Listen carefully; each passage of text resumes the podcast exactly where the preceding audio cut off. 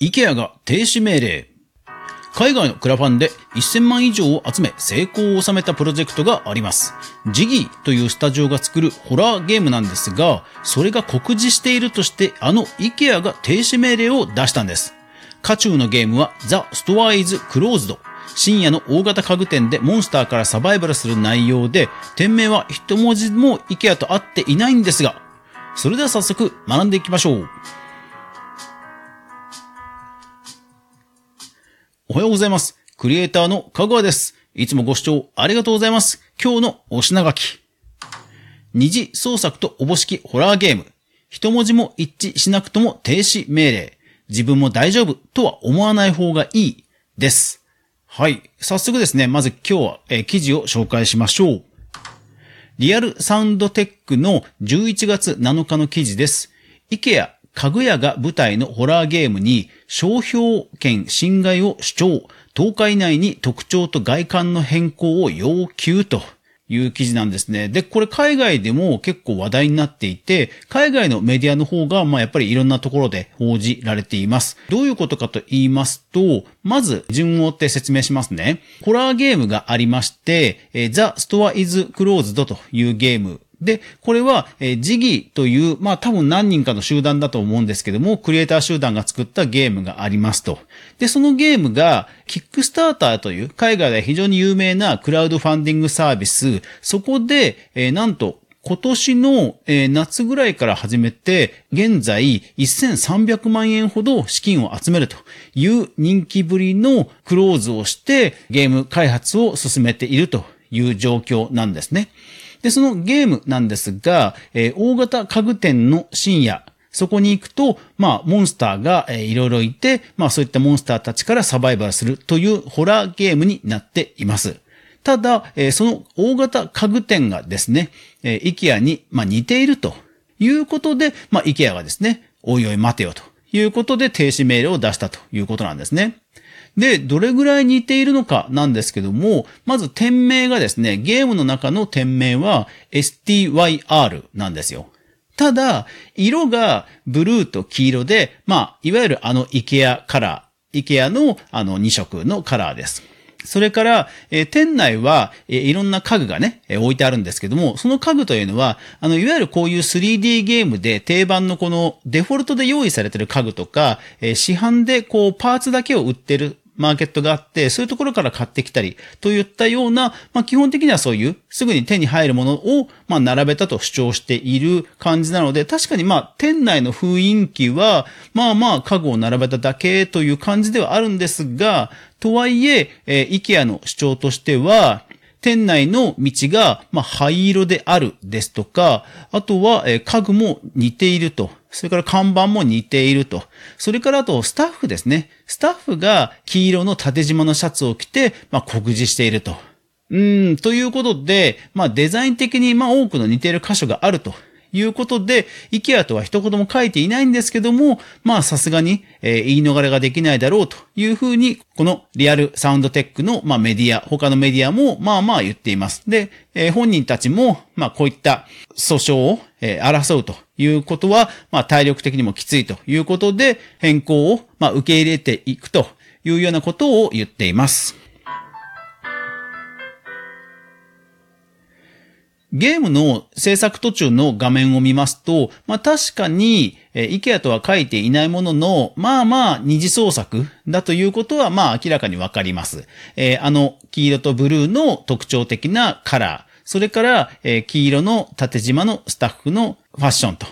いうことでは、まあ二次創作だろうなということが伺えます。ですので、二次創作に本家から、えー、ダメ出しが出たということなんですね。ただ、IKEA の方も、ちゃんとデザインを変えてくれれば、別にその、販売自体を差し止めするということは、え、考えていないというようなことなので、まあおそらくそのクラウドファンディングで、え、資金調達は達成したけども、まあ時期が遅れるとか、まあそんな形で決着するんじゃないかなというふうには思います。ただですね、これ私調べていくと、また興味深い事案が出てきました。え、彼らはですね、クラウドファンディングを達成した後、今度はパトレオンという、え、海外の、え、クリエイター支援サブスクプラットフォームで、月額のサブスクの支援を募っています。で、そこでですね、月額2ドル、20ドル、23ドル、34ドル、49ドルと、5つのプランを用意して、まあ、ファンをさらに集めています。で、まあ、ゲーム開発のサブスク支援ということで、定番のですね、例えばディスコードという掲示板サイトに入って、いろいろ投稿ができる権利とか、あとベータ版の早期体験とかですね、そういう特典をつけた5つのプランを用意しています。えー、残念ながら、えー、加入してる人数まではちょっと表示されていないんですが、おそらくかなりの人数が入っているんじゃないかなと思うんですね。ということでは、ジギーというスタジオさん、まあクリエイター集団さん、発売前に、まあかなり儲かっていると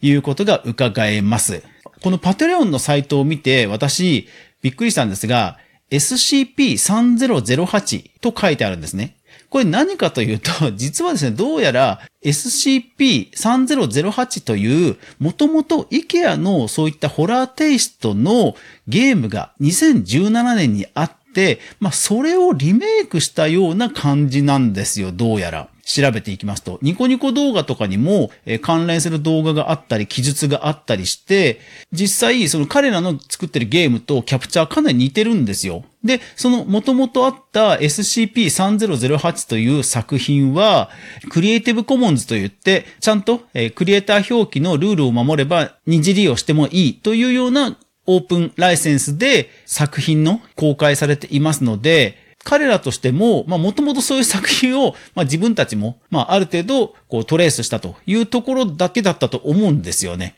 しかし、まあやっぱりですね、おそらく、まあ稼ぎすぎちゃったのかなということで、やっぱり目立ちすぎたのかなという気がしました。あのー、2017年のこの作品については、はっきり息あって書いてあるんですよ。それぐらいもう堂々と二次創作をやっている。で、検索をしても多くのサイトが出てくるぐらいの、まあ、ボリューム感なんですよ。うん。ただ、オープンライセンスで、まあ、いわゆるその二次創作としてみんなが楽しんでいるというような感じの展開をネットでは感じました。一方で、まあ、彼らもそれをリスペクトしているとしながらも、まあ、もともとそういう一部では非常に人気だったタイトルだったので、逆に言うとクラファンでたくさんお金もある意味集められたと思うんですよね。で、まあ、残念ながらそれが裏目に出て、まあ、目立ってしまったことで、うーん、ということなんですよね。ですからまあ、イケアも一方で、そういうところは過去にある意味黙認していたという経緯もありますので、やっぱり完全な差し止めじゃなくてデザインを変えなさいというところにまあ、とどめたのは落としどころとしてはまあまあ、ありかなというふうには思います。ですので、二次創作をされている方、しようとされている方も、あの人が良かったから、他の人が大丈夫だからということで自分もやろうということではなく、いつ自分もそういう指摘をされてもいいぐらいの覚悟をやるなら、そういう覚悟を持って、二次創作はマナーや暗黙の了解や、えー、業界のこう雰囲気を見ながら、えー、やられるのがいいかなというふうに思います。皆さんはどう思いますか？クリエイターエコノミーニュースでは、かぐわが毎日クリエイターエコノミーに関するニュースをブックマークしていく中で興味深いものを取り上げています。こんな感じで海外の最新トピックも取り上げていますので、この番組が面白いな、お前頑張れよということであれば、ぜひぜひぜひね、フォロー、登録していただけると嬉しいです。励みになります。というわけで、今日も一日頑張っていきましょう。最後までご視聴ありがとうございました。それでは皆さん、いってらっしゃい。